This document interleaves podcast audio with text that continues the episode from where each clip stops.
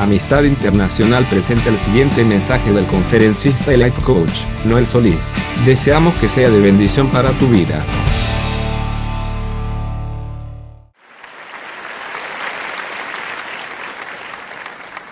Hay algo que yo he aprendido en el transcurso de estos años de conocer al Señor, y es que uno tiene que aprender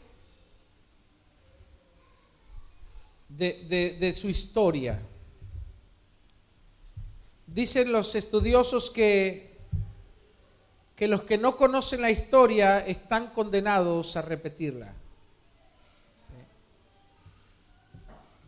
Y eso aplicándolo a nuestra vida personal nos lleva a la importancia de hacer nosotros siempre un recuento de, de nuestra vida, de nuestro año. ¿Qué tal fue este año? ¿Y en qué cosas puedo cambiar? ¿En qué cosas puedo mejorar? ¿Qué cosas aprendí? Una de las mejores maneras de no, de no sentir que estás desperdiciando tu vida es aprender. Aprender de lo que viviste. Entonces tú tienes que regresar un poquito hacia atrás, mirar un poco hacia atrás. ¿Y este año qué te deja? ¿Qué aprendiste? ¿Qué cosas hiciste que no vas a volver a hacer? ¿Qué cosas no hiciste bien que podrías hacerlas de manera diferente. Si nosotros no aprendemos, estamos destinados a repetir el mismo error, vez tras vez, y nunca crecer, nunca salir de nuestro desierto espiritual. Y estamos dando vueltas en el mismo desierto, en el mismo lugar, y nunca llegamos a la tierra prometida. Y eso es lo que le pasaba a Israel. Una de las cosas que yo vi de Israel en la Biblia, que uno ve a través de, desde Génesis hasta, hasta Malaquías, cuando ves toda la historia del pueblo judío, ellos tenían ciertas cosas que repetían. Y por no haber aprendido, ellos rechazaron al Mesías. Por ejemplo, algo que a Israel le pasaba es que cada tanto ellos tenían una etapa donde les iba bien, donde buscaban a Dios, donde le daban a Dios lo que le pertenecía, donde eran fieles a Dios, donde Dios tenía el primer lugar en sus vidas. Y cuando pasaba eso, Israel empezaba a ir hacia arriba, le iba bien, prosperaba, eh, crecía, vencía a sus enemigos. Y después venía un tiempo de prosperidad. Y en ese tiempo de prosperidad, ¿qué le pasaba a Israel? se empezaba a alejar de Dios, empezaba a, olvidarse qué es lo que le dio ese tiempo de bendición y de prosperidad. Dejaba de buscar a Dios, dejaba de honrar a Dios, dejaba de poner a Dios en primer lugar y empezaba a apartarse de sus mandamientos. Lo vemos en toda la historia de los reyes, crónicas, reyes, eh, eh, eh, desde Génesis lo vemos cuando Israel sale de Egipto, lo vemos cuando Israel va a Egipto, lo vemos en todo momento. Siempre hay patrones que se repiten en la conducta de las personas o de los pueblos. En este caso Israel le pasaba eso cuando entraba en esa etapa de prosperidad, de que tenía todo, dejaba de hacer las cosas que lo llevaron a la prosperidad, que lo llevaron a estar bien y empezaban a adorar a otros dioses. Se levantaban, dice, ídolos en los lugares altos, dejaban el culto al Señor, dejaban sus mandamientos, dejaban de honrarlo, empezaban a perseguir a sus profetas, empezaban a rechazar el mensaje de Dios y, a rechazar a los mensajeros de Dios. Los perseguían, ¿Y qué venía? Venía la palabra de Dios, venía el juicio de Dios, venía el castigo de Dios sobre ellos. Y nuevamente eran casi desaparecidos. Venían otros pueblos y los vencían, los saqueaban, mataban a sus mujeres, mataban a sus hijos, quedaban prácticamente destruidos. ¿Y ahí qué hacían? Buscaban otra vez a Dios. empezaban a buscar a Dios, se daban cuenta que habían fallado y nuevamente volvían a hacer lo que tenían que hacer, a guardar sus mandamientos, hacían lo correcto delante de los ojos del Señor. Y Dios que hacía, los bendecía, los levantaba, los prosperaba, les daba abundancia, los defendía de sus enemigos, les daba la victoria sobre sus enemigos. ¿Y qué hacía Israel? Entraba en otra vez en un tiempo de prosperidad, en un tiempo de paz, donde todo le iba bien y se olvidaba de Dios.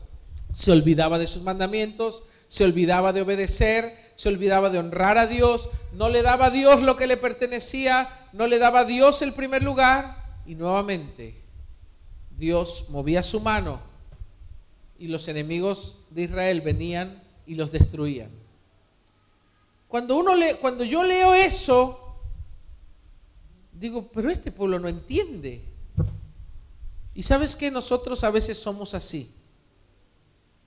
Tenemos etapas donde estamos, que devoramos el mundo, que nos va bien, que Dios está con nosotros, que buscamos a Dios y después entramos en la etapa en que está todo tranqui y nuestra búsqueda de Dios empieza a bajar, nuestra obediencia a Dios empieza a ser menos, nuestros tiempos de oración empiezan a ser menores. Nuestros tiempos de comunión. Y empezamos a desobedecer a Dios, empezamos a fallar, empezamos a, olvidar sus mandatos, dejamos de buscarlo y entramos en la etapa de la prueba.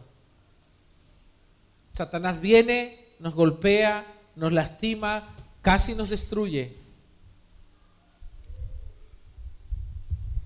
Yo te digo, yo por un tiempo viví en ese sube y baja, sube y dije, no, hasta que llegó un momento que dije, no puede ser la vida cristiana así.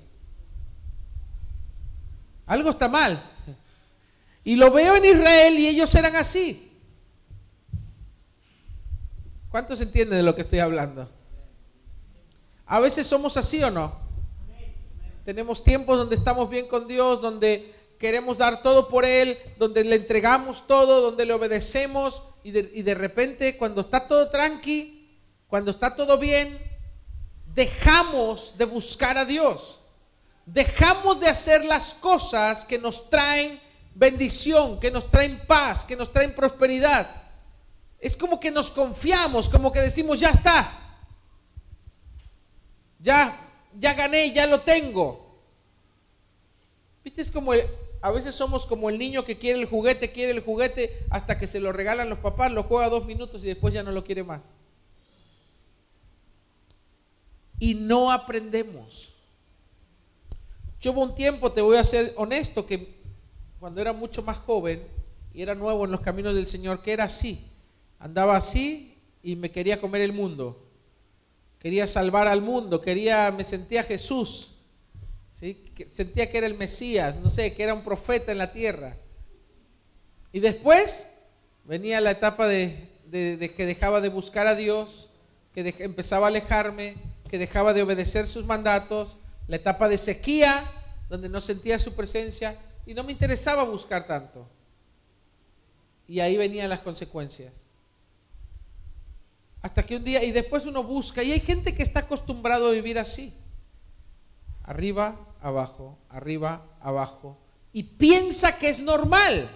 Dile que está a tu lado, no es nada normal.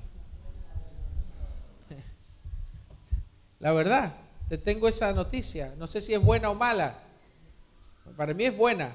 No es lo normal, no es lo que Dios quiere para nosotros. Dios quiere que vayamos de gloria en gloria, de bendición en bendición. No, de gloria en caída, de caída en bendición, de bendición en fracaso. No dice eso la Biblia. De gloria en gloria, de bendición en bendición. Pero ¿por qué? ¿Por qué en nuestra experiencia nos pasa lo contrario? Subimos, bajamos, subimos, bajamos. Porque no aprendemos. Pablo decía que se examinaba a sí mismo. Dice, no sea que siendo yo heraldo, ¿sí? el que pregona, siendo un portavoz, venga yo a ser eliminado. Entonces dice la Biblia, examinémonos a nosotros mismos. Y el que piense estar firme, mire que no caiga. Pero lo primero que tengo que hacer en mi vida es examinarme. Son cosas que yo aprendí. Porque me cansé del sube y baja.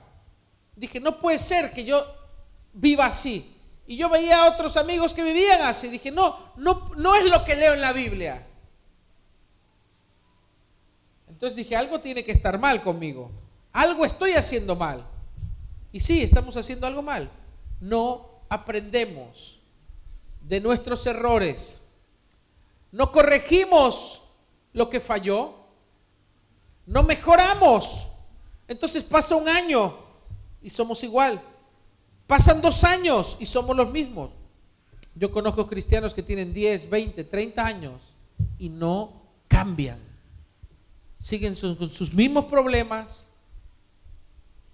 siguen con sus mismos pecados, siguen cometiendo los mismos errores, te cuentan el mismo chisme, critican de la misma forma, no cambian.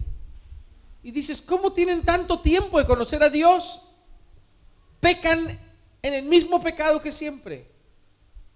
No ves un crecimiento espiritual, no ves una evolución espiritual, no ves una transformación, no ves una prosperidad espiritual no cambian. ¿Por qué? Porque se acostumbraron a que les pase el tiempo por encima y no se dan cuenta que estamos aquí en la tierra justamente para ser transformados. Repite conmigo, transformado. Esta es una palabra importantísima.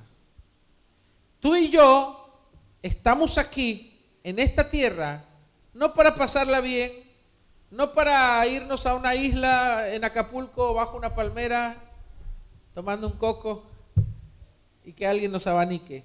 No estamos para eso aquí.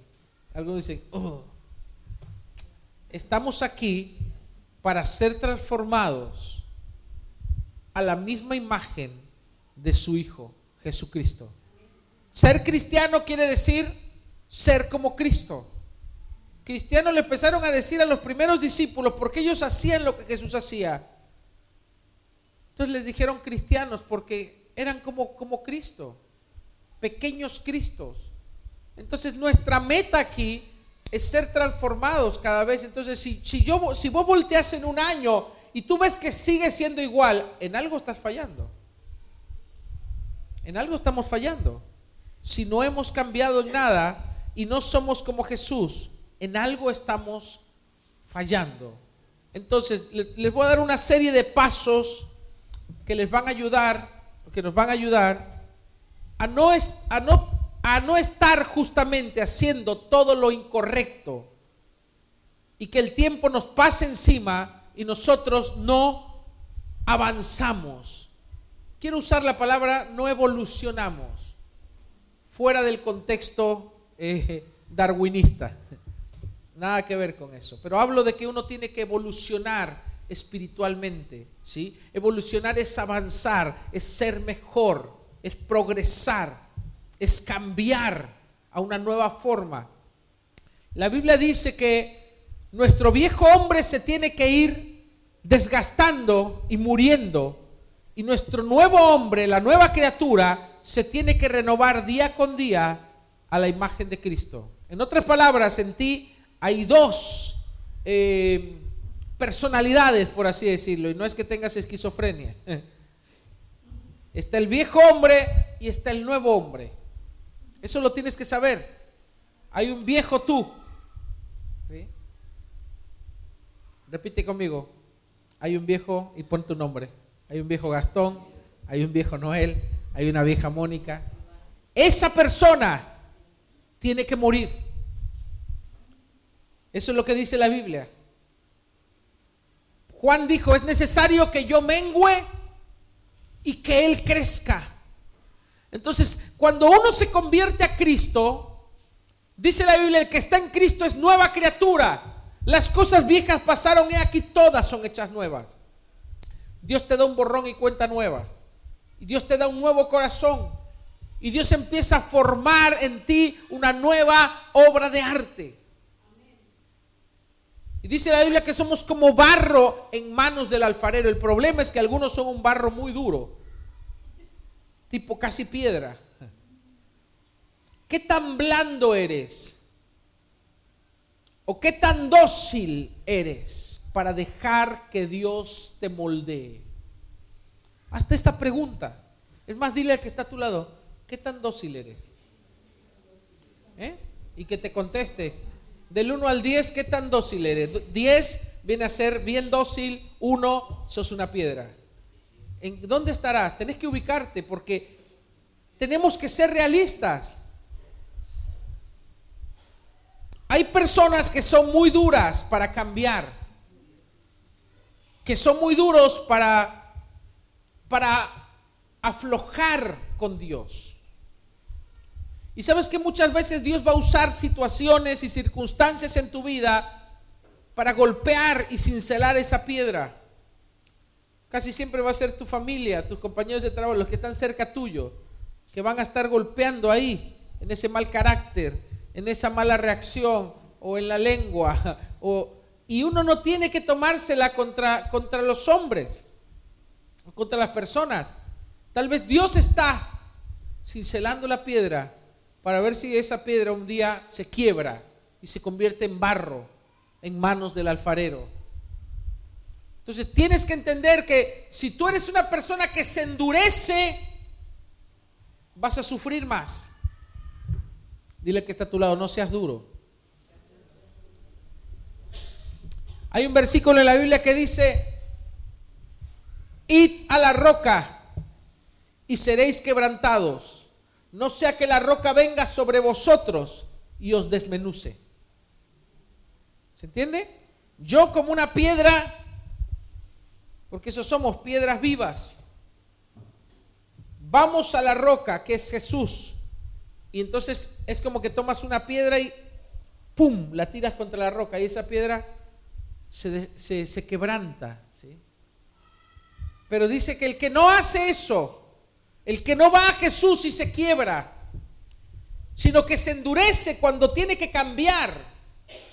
Cuando Dios está tratando contigo y tú en vez de, humillarte te pones duro, dices, no, yo no voy a cambiar. Que cambien los demás, yo no.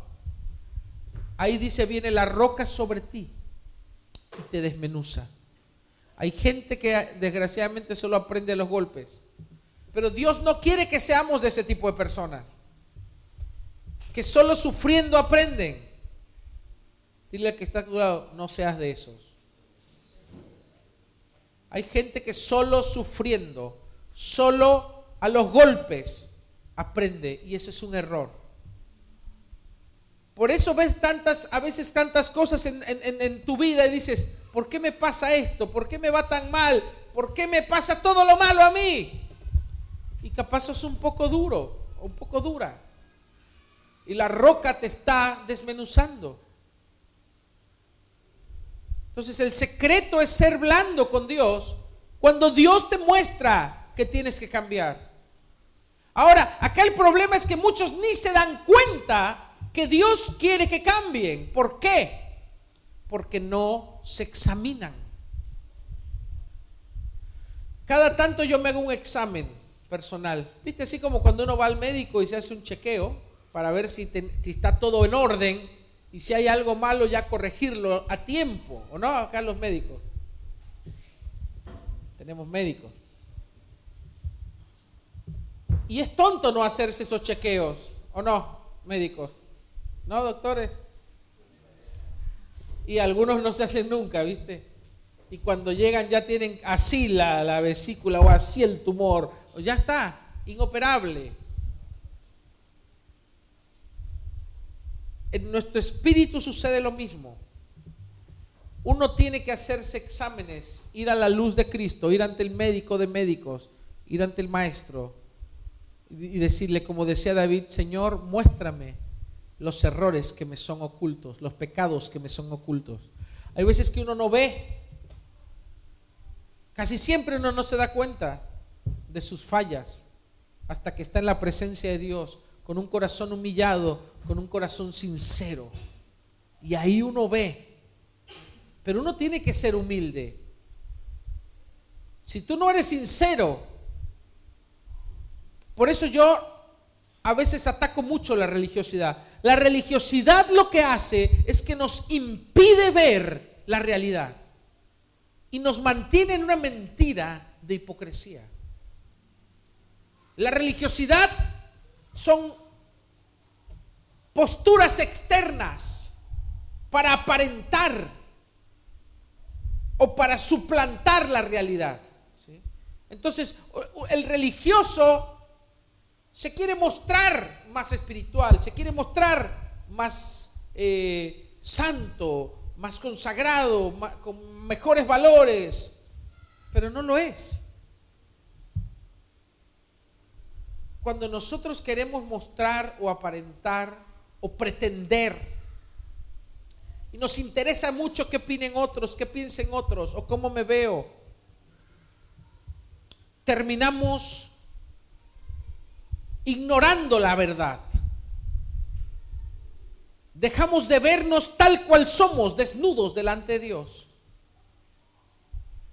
Y en vez de ocuparnos de nuestra propia viga, estamos mirando la paja en el ojo de nuestros hermanos.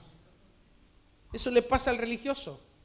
El religioso siempre se fija la falla. Ah, esto no está bien. Ah, aquello no se está haciendo bien. Aquello no es de Dios aquello está mal, vos no estás bien. Nunca ve sus propias vigas porque está viendo la paja en el ojo ajeno. Y el problema de la religiosidad es que nos impide ser genuinos, nos impide humillarnos, nos estorba para darnos cuenta de nuestra propia inmundicia o de nuestra propia carencia o de nuestra propia necesidad. Queremos salvar el mundo y no nos salvamos todavía nosotros. Queremos cambiar y mejorar a otros y no cambiamos nosotros. Entonces, un requisito indispensable para poder darnos cuenta y que nuestros ojos sean abiertos es ser sinceros, completamente sinceros, no ocultar. Porque la Biblia dice, el que esconde su pecado no prosperará, mas el que lo confiesa y se aparta alcanza misericordia. Entonces, cuando yo soy religioso, yo escondo mi pecado. Porque yo mismo soy alguien juicioso que juzgo a otros. Entonces, para que no me juzguen, yo escondo mi pecado. Pero el que no es religioso, el que es libre de juzgar a otros, no tiene problema en descubrir su pecado. Pero el religioso encubre su pecado y no lo confiesa y lo tiene ahí guardadito, escondidito.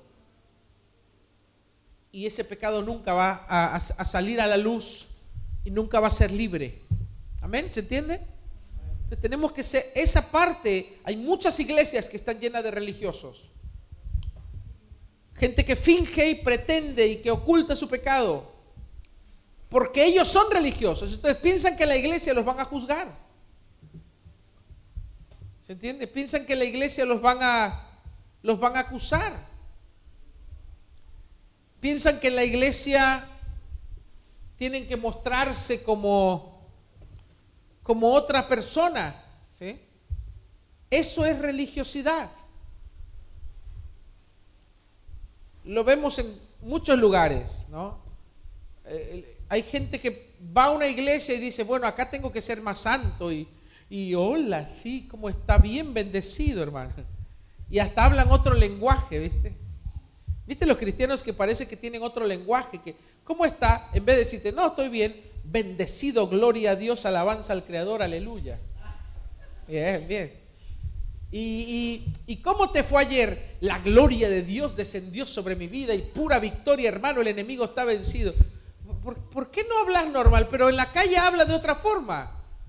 Eso es religiosidad.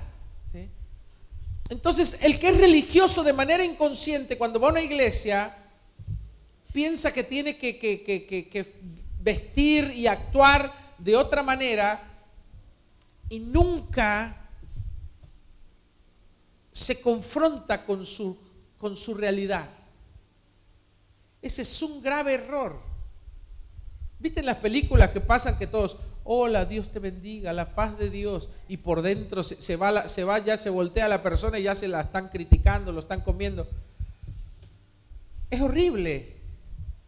Y es horrible que nosotros pensemos que una iglesia tiene que ser así. Pero hay muchas personas que tienen ese concepto de, de la iglesia y de las cosas de Dios, como que tenés que ser raro y hablar un idioma diferente y vestirte diferente para encajar en una iglesia. Y hay iglesias que son así, tristemente, pero yo quisiera que nosotros no fuésemos así. Entonces, para nosotros no ser así, tenemos que ser genuinos y tenemos que ser sinceros. Pero para ser genuino y sincero, tenemos que poder ser libres de no juzgarnos donde hay, donde, en un lugar donde hay juicio, donde hay crítica, donde hay un espíritu de juicio y crítica, pues nadie se muestra sincero porque le da miedo a que lo juzguen.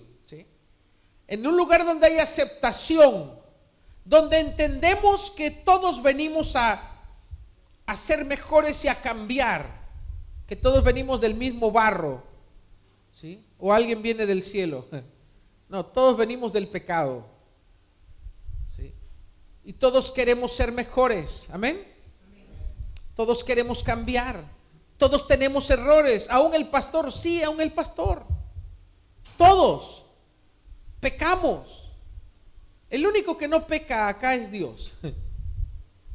Pero de ahí fuera todos pecamos. Algunos más, unos menos. Pero el pecado no es lo importante en la iglesia, sino lo importante en la iglesia es el perdón y la restauración. ¿Se entiende?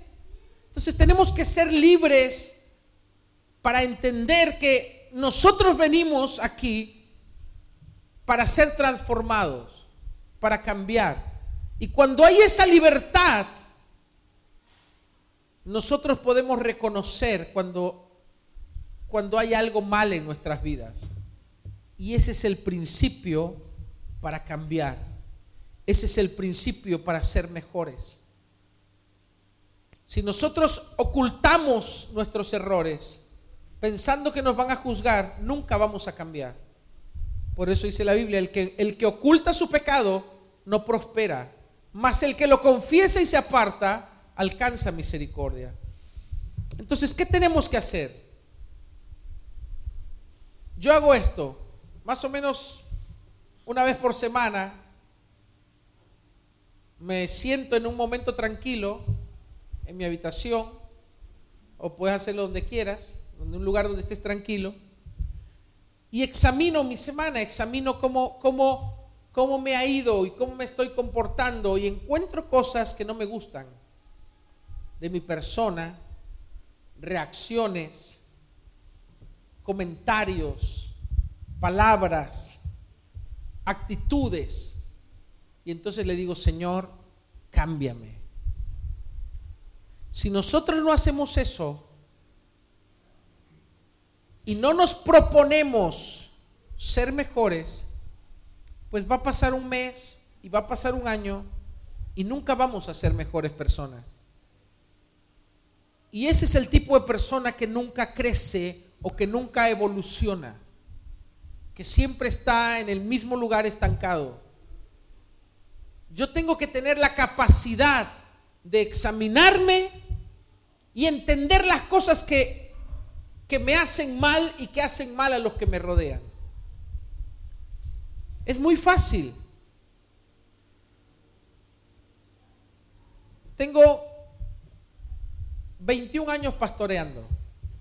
Empecé muy joven. Y en estos 21 años, al principio yo pensaba que cambiar era muy difícil. Después me, fui dando cuenta que en realidad cambiar es fácil. Que nosotros en realidad cuando no cambiamos es porque no queremos cambiar. Lo voy a repetir. Cuando nosotros no cambiamos es porque no queremos cambiar. Nadie crece o evoluciona como persona a menos que se lo proponga. Entonces tú, yo conozco cristianos o personas que tienen muchos años de conocer a Dios y nunca cambian y tienen el mismo problema o el mismo error.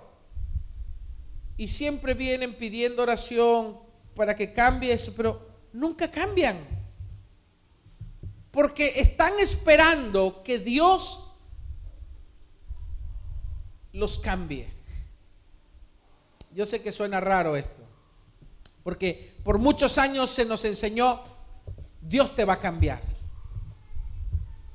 Tú no tienes que hacer nada, Dios te va a cambiar.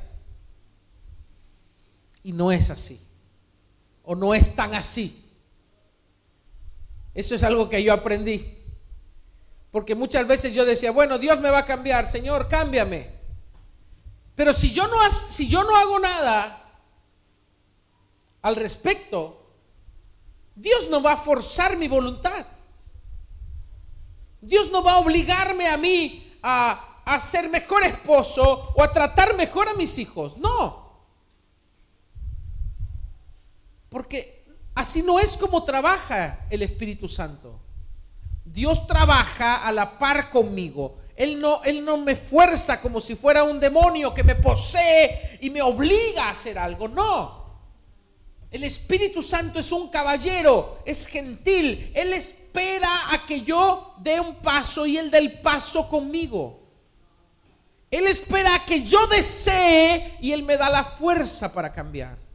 Él espera a que yo me proponga en mi corazón. Por eso dice la Biblia, Dios produce el querer como el hacer. Pero se ha malinterpretado ese versículo.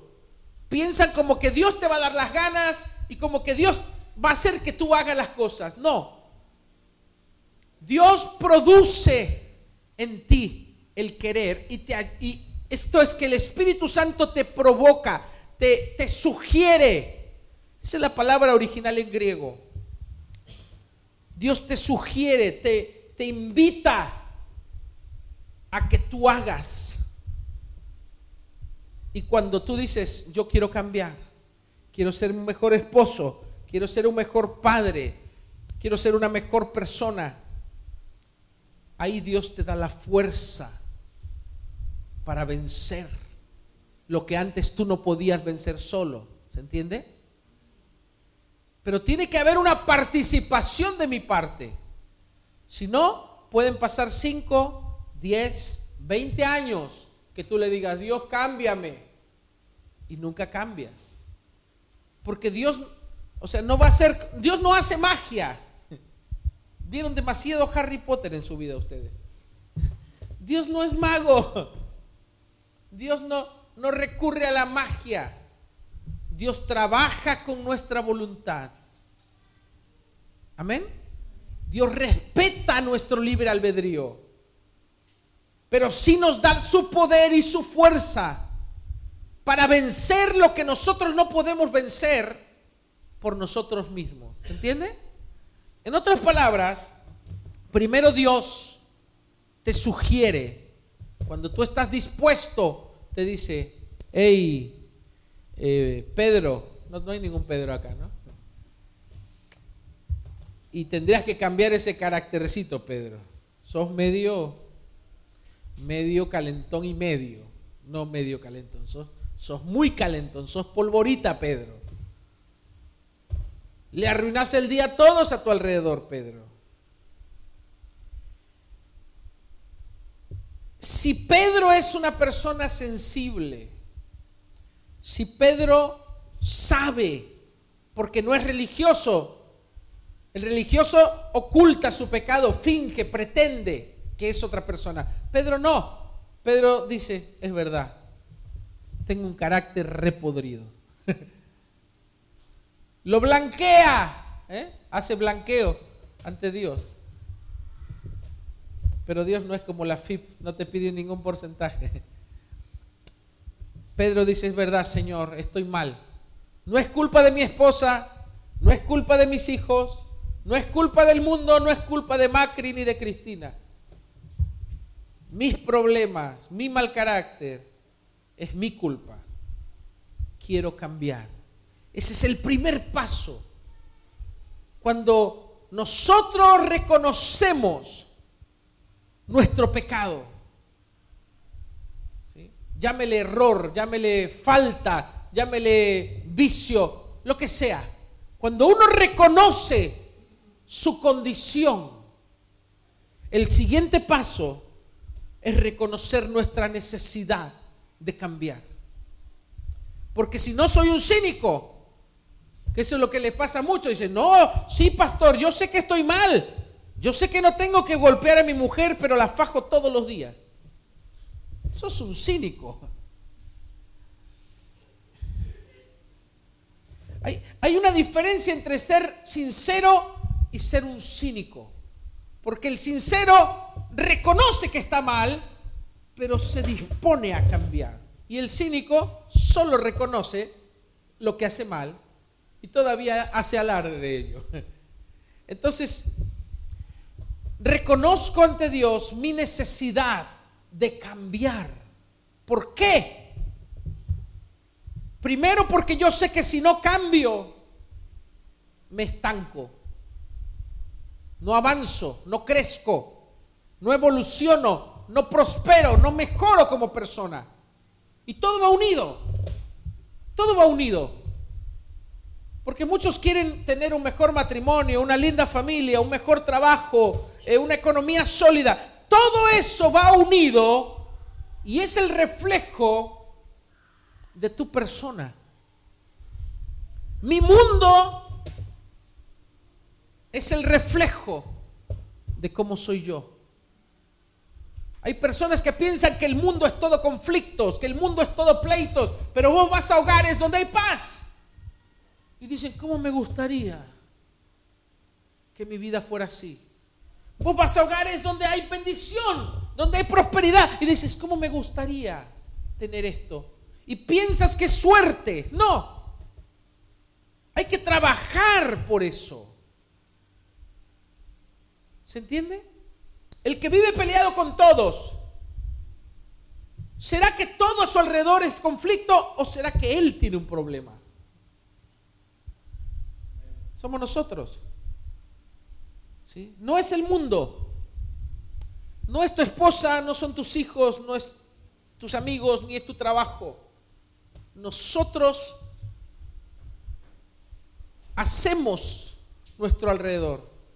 Influimos en nuestro hogar. Imagínate que en mi casa están todos tranquilos, ¿no? Están todos tomando mate, sonriendo. Y llego yo caliente. Llego yo como un león. Porque me provocaron en el trabajo y mi jefe me dio vacaciones el 31 de febrero. Y vengo así, en llamas y llego con mi mal humor y llego gritando y, traigo toda esa mala onda, esa, esa, esa, esa ira contenida y ese enojo y esa frustración y la descargo sobre mis hijos, salí de acá y le doy una patada. Y, la mujer, está, esta comida está fría. Y, y qué pasa que no hay, hace calor en esta casa. Y me voy, me voy. Y el ambiente de ese lugar se convierte en algo horrible. Y todavía dice, yo quiero llegar a un lugar de paz en mi casa, pero esto es un infierno. No, vos trajiste el infierno. Vos generaste el infierno. Porque nuestro espíritu influencia los lugares. ¿Viste lo que el mundo le llama energía? No es energía, es nuestro, nuestro espíritu. Por eso vos hablas con personas y dices, ¿cómo me transmitió paz esta persona? Y hablas con otro y decís, este nada más lo vi ya me, me sentí mal. Porque hay personas que tienen un buen espíritu y hay personas que tienen un mal espíritu. Y eso lo tenemos nosotros. Entonces, si yo no cambio, si yo no me dispongo a cambiar, mi entorno nunca va a cambiar. Mi familia nunca va a cambiar. Mi economía nunca va a cambiar. Mi vida va a ser una vida infeliz. Entonces es importante. ¿Viste? Hay muchos que no le dan importancia al ser mejor, a cambiar, a, dejar que Dios los transforme, a tener fuerza, a tener fe, es como que no le dan importancia a lo espiritual porque dice, ¿y eso de qué me sirve? ¿De qué me sirve la oración? ¿De qué me sirve orar? ¿Y de qué me sirve escuchar una, una predicación? Son tontos porque no entienden que su mundo es el reflejo de lo que ellos tienen adentro.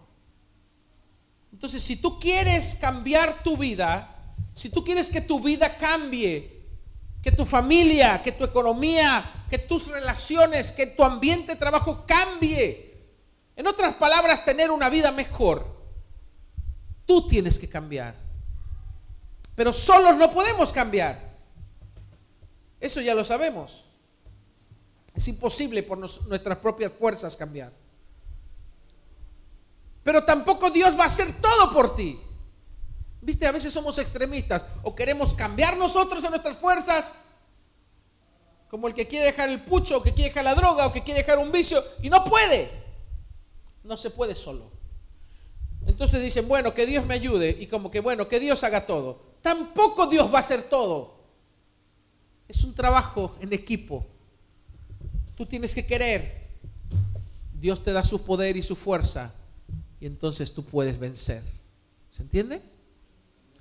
Entonces cuando yo descubro que hay algo mal en mí, mi primer paso es reconocerlo, aceptar, tengo un problema, tengo que cambiar. Segundo paso, tengo que querer y desear cambiar.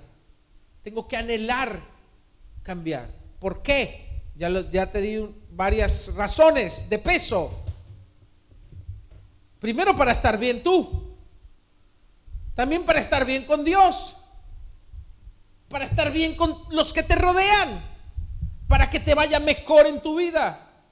Y entonces tú te propones, te dispones a cambiar. Y ahí es donde necesitas a Dios. En el tercer paso. Porque Dios no va a hacer nada si, tú no haces esos dos primeros pasos. ¿Se entiende? Dios nunca nos va a forzar. Dios nunca nos va a obligar. Yo tengo que reconocer que necesito cambiar. Y dos, tengo que querer cambiar. Tengo que disponerme a cambiar. ¿Estamos? El tercer paso es donde a muchos les cuesta. Hay que humillarse, hay que ser humilde. ¿Por qué? porque tengo que pedir ayuda a alguien más fuerte. Tengo que pedir ayuda a alguien más poderoso. Tengo que pedir ayuda a Dios. Porque en mis fuerzas yo no voy a poder. Solo no voy a poder. Entonces me humillo y le digo, Señor, te necesito. Cámbiame quiero vencer aquí, quiero ser mejor en esto, no quiero ser más así, o no quiero tratar más así a mi familia, o a mi esposa, o a mis hijos, o a mis compañeros, o quiero que mi economía cambie. Entonces, hablas con Dios de manera sincera, con humildad. Y la Biblia dice que Dios da gracia al humilde, que Dios atiende al humilde. Dice, pero al altivo lo mira de lejos. Dios atiende al humilde, al altivo, al orgulloso, al que piensa que no necesita ayuda, Dios lo mira de lejos. Pero si uno se humilla ante Él, Dios dice, está bien, aquí está mi poder, aquí está mi gracia, bástate mi gracia, mi poder se perfecciona en tu debilidad. Y ahí podemos cambiar. Pero no es magia. No es que de repente me desperté y ¡wow! Soy otra persona. Ya no me enojo. Mira qué carácter, ahora soy Mary Poppins. No. Hay una lucha. Hay una lucha. ¿Viste la mariposa? ¿Cuánto han leído? Hay una, no sé si es una historia, no sé si es una, una parábola. Dice que un hombre una vez descubrió una, una oruga que se, que se hizo su, su capullo. Y que la vio que la oruga, bueno, se metió ahí, se enredó en seda y, se iba a convertir en mariposa. Pero como que se tardaba la oruga. Y vio que se movía, más o menos así es la historia, a mí me la contó mi esposa, vio que se movía el, el capullo y este hombre pensó que la mariposa pues no podía salir. Entonces agarró una, navajita, un cúter y, y, abrió cuidadosamente el capullo para que la mariposa salga. Y salió la mariposa. Empezó a salir pero medio deforme. Las alas medias feas. Gorda, ¿no? Estaba. Media gorda. No podía volar. La arruinó. ¿Por qué?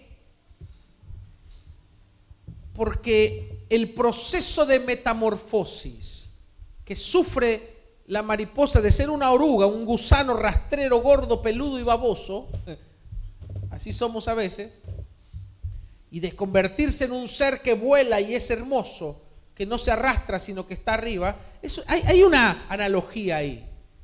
Dice la Biblia que Dios nos enseña con la creación.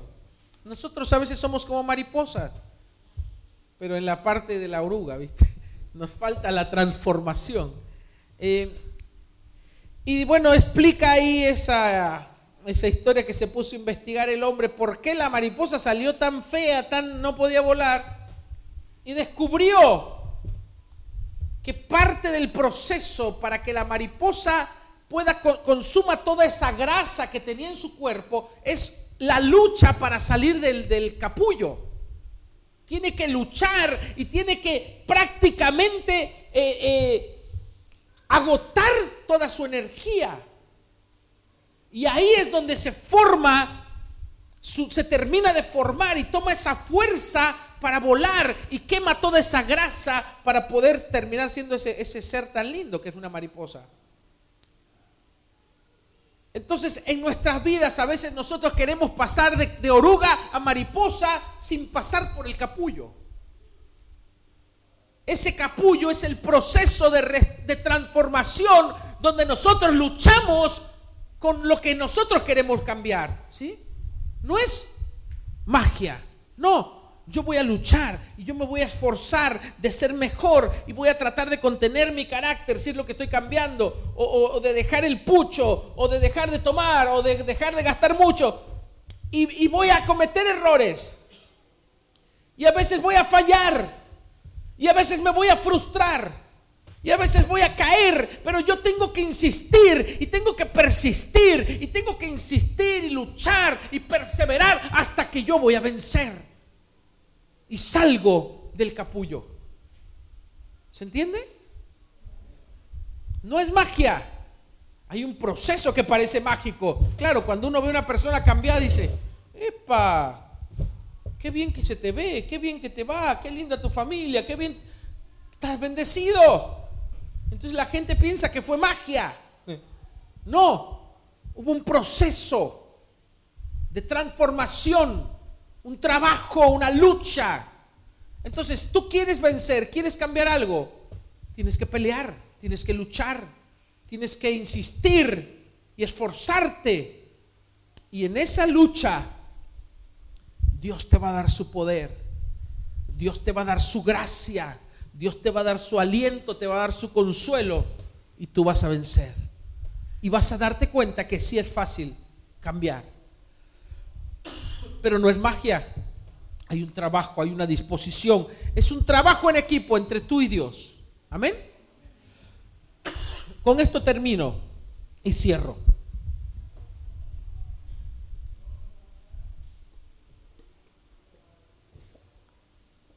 Está por terminar un año. Y más allá de ver lo exterior, la política, la economía, tenés que ver tu vida.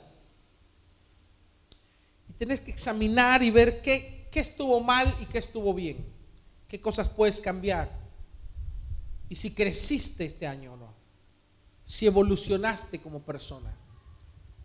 Si dejaste atrás el viejo hombre y si tu nuevo hombre, la nueva criatura es más fuerte, ha crecido en ti o no ha habido cambios. Si ves que no ha habido cambios, no te preocupes. Estás a tiempo. Tú puedes hacer cambios. Pero no permitas que pase un año más y tú ser la misma persona que el año pasado. En algo tenemos que avanzar. En algo tenemos que crecer, en algo tenemos que cambiar.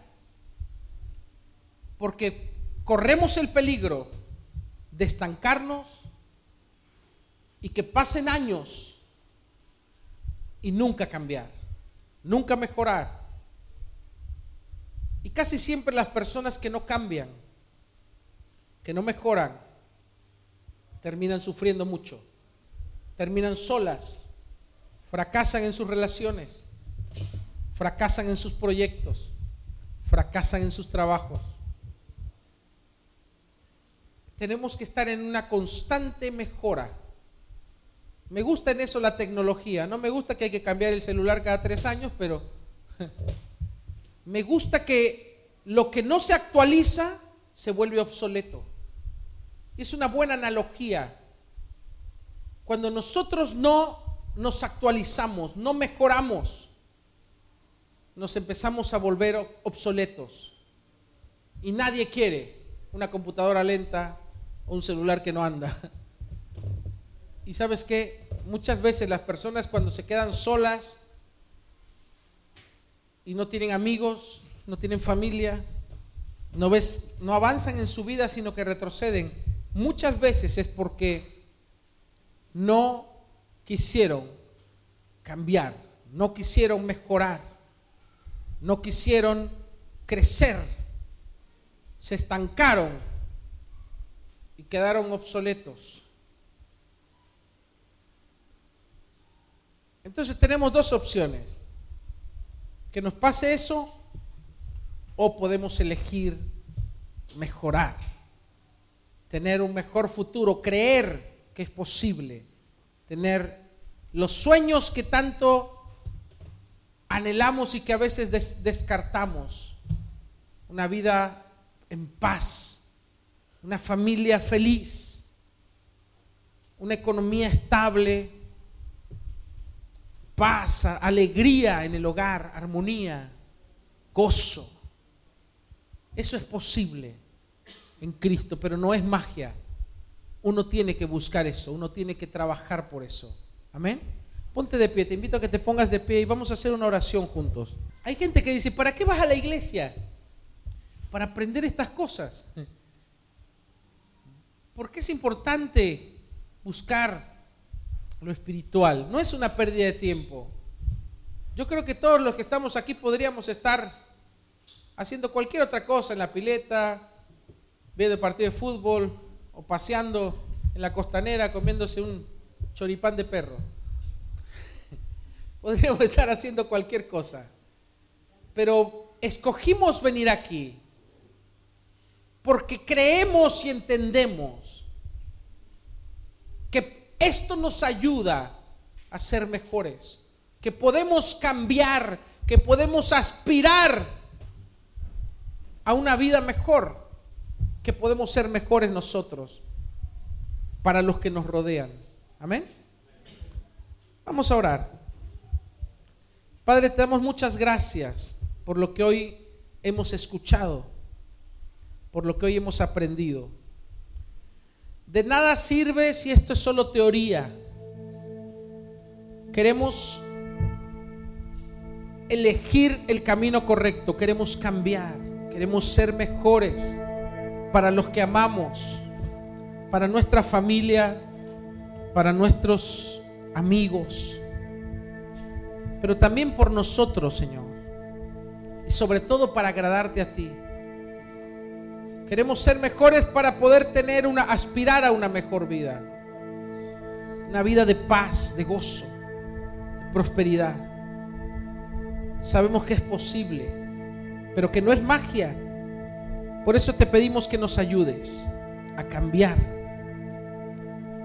Abre nuestros ojos para ver los errores que nos son ocultos. Para aprender de nuestros errores, para aprender del pasado y no repetirlo, para cambiar y ser transformados como la mariposa, Señor. Entrar en ese proceso de metamorfosis Ve destruyendo lo malo y el viejo hombre. Y ve fortaleciendo la nueva persona, la nueva criatura en Cristo. Cámbiame, Señor. Transfórmame. Renuévame. Ayúdame a ser mejor. Ayúdame a crecer, a evolucionar, a crecer en ti, a ser más como tú, Señor. Dame tu gracia, dame tu fuerza para vencer. Que este año termine bien, Señor, para nosotros que termine con crecimiento en nuestras vidas. Que hayamos aprendido de lo que pasó y que podamos madurar y que podamos proponernos ser mejores, ponernos metas más altas y conquistar y descubrir, Señor, tu voluntad, cumplir tu propósito en nuestras vidas poder cumplir nuestros sueños. Gracias Señor por todo lo que has hecho, por lo que nos has dado, por las cosas buenas y aún las malas, porque nos han enseñado a ser mejores. Ayúdanos a ser mejores para ti, para los que nos rodean y para nosotros mismos, Señor. Gracias, Padre, por tu amor, por tu fuerza. En el nombre de Jesús. Amén y amén. Amén. Le damos un aplauso fuerte al Señor.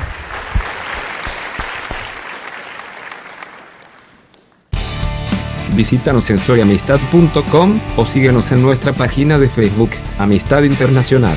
Dios te bendiga.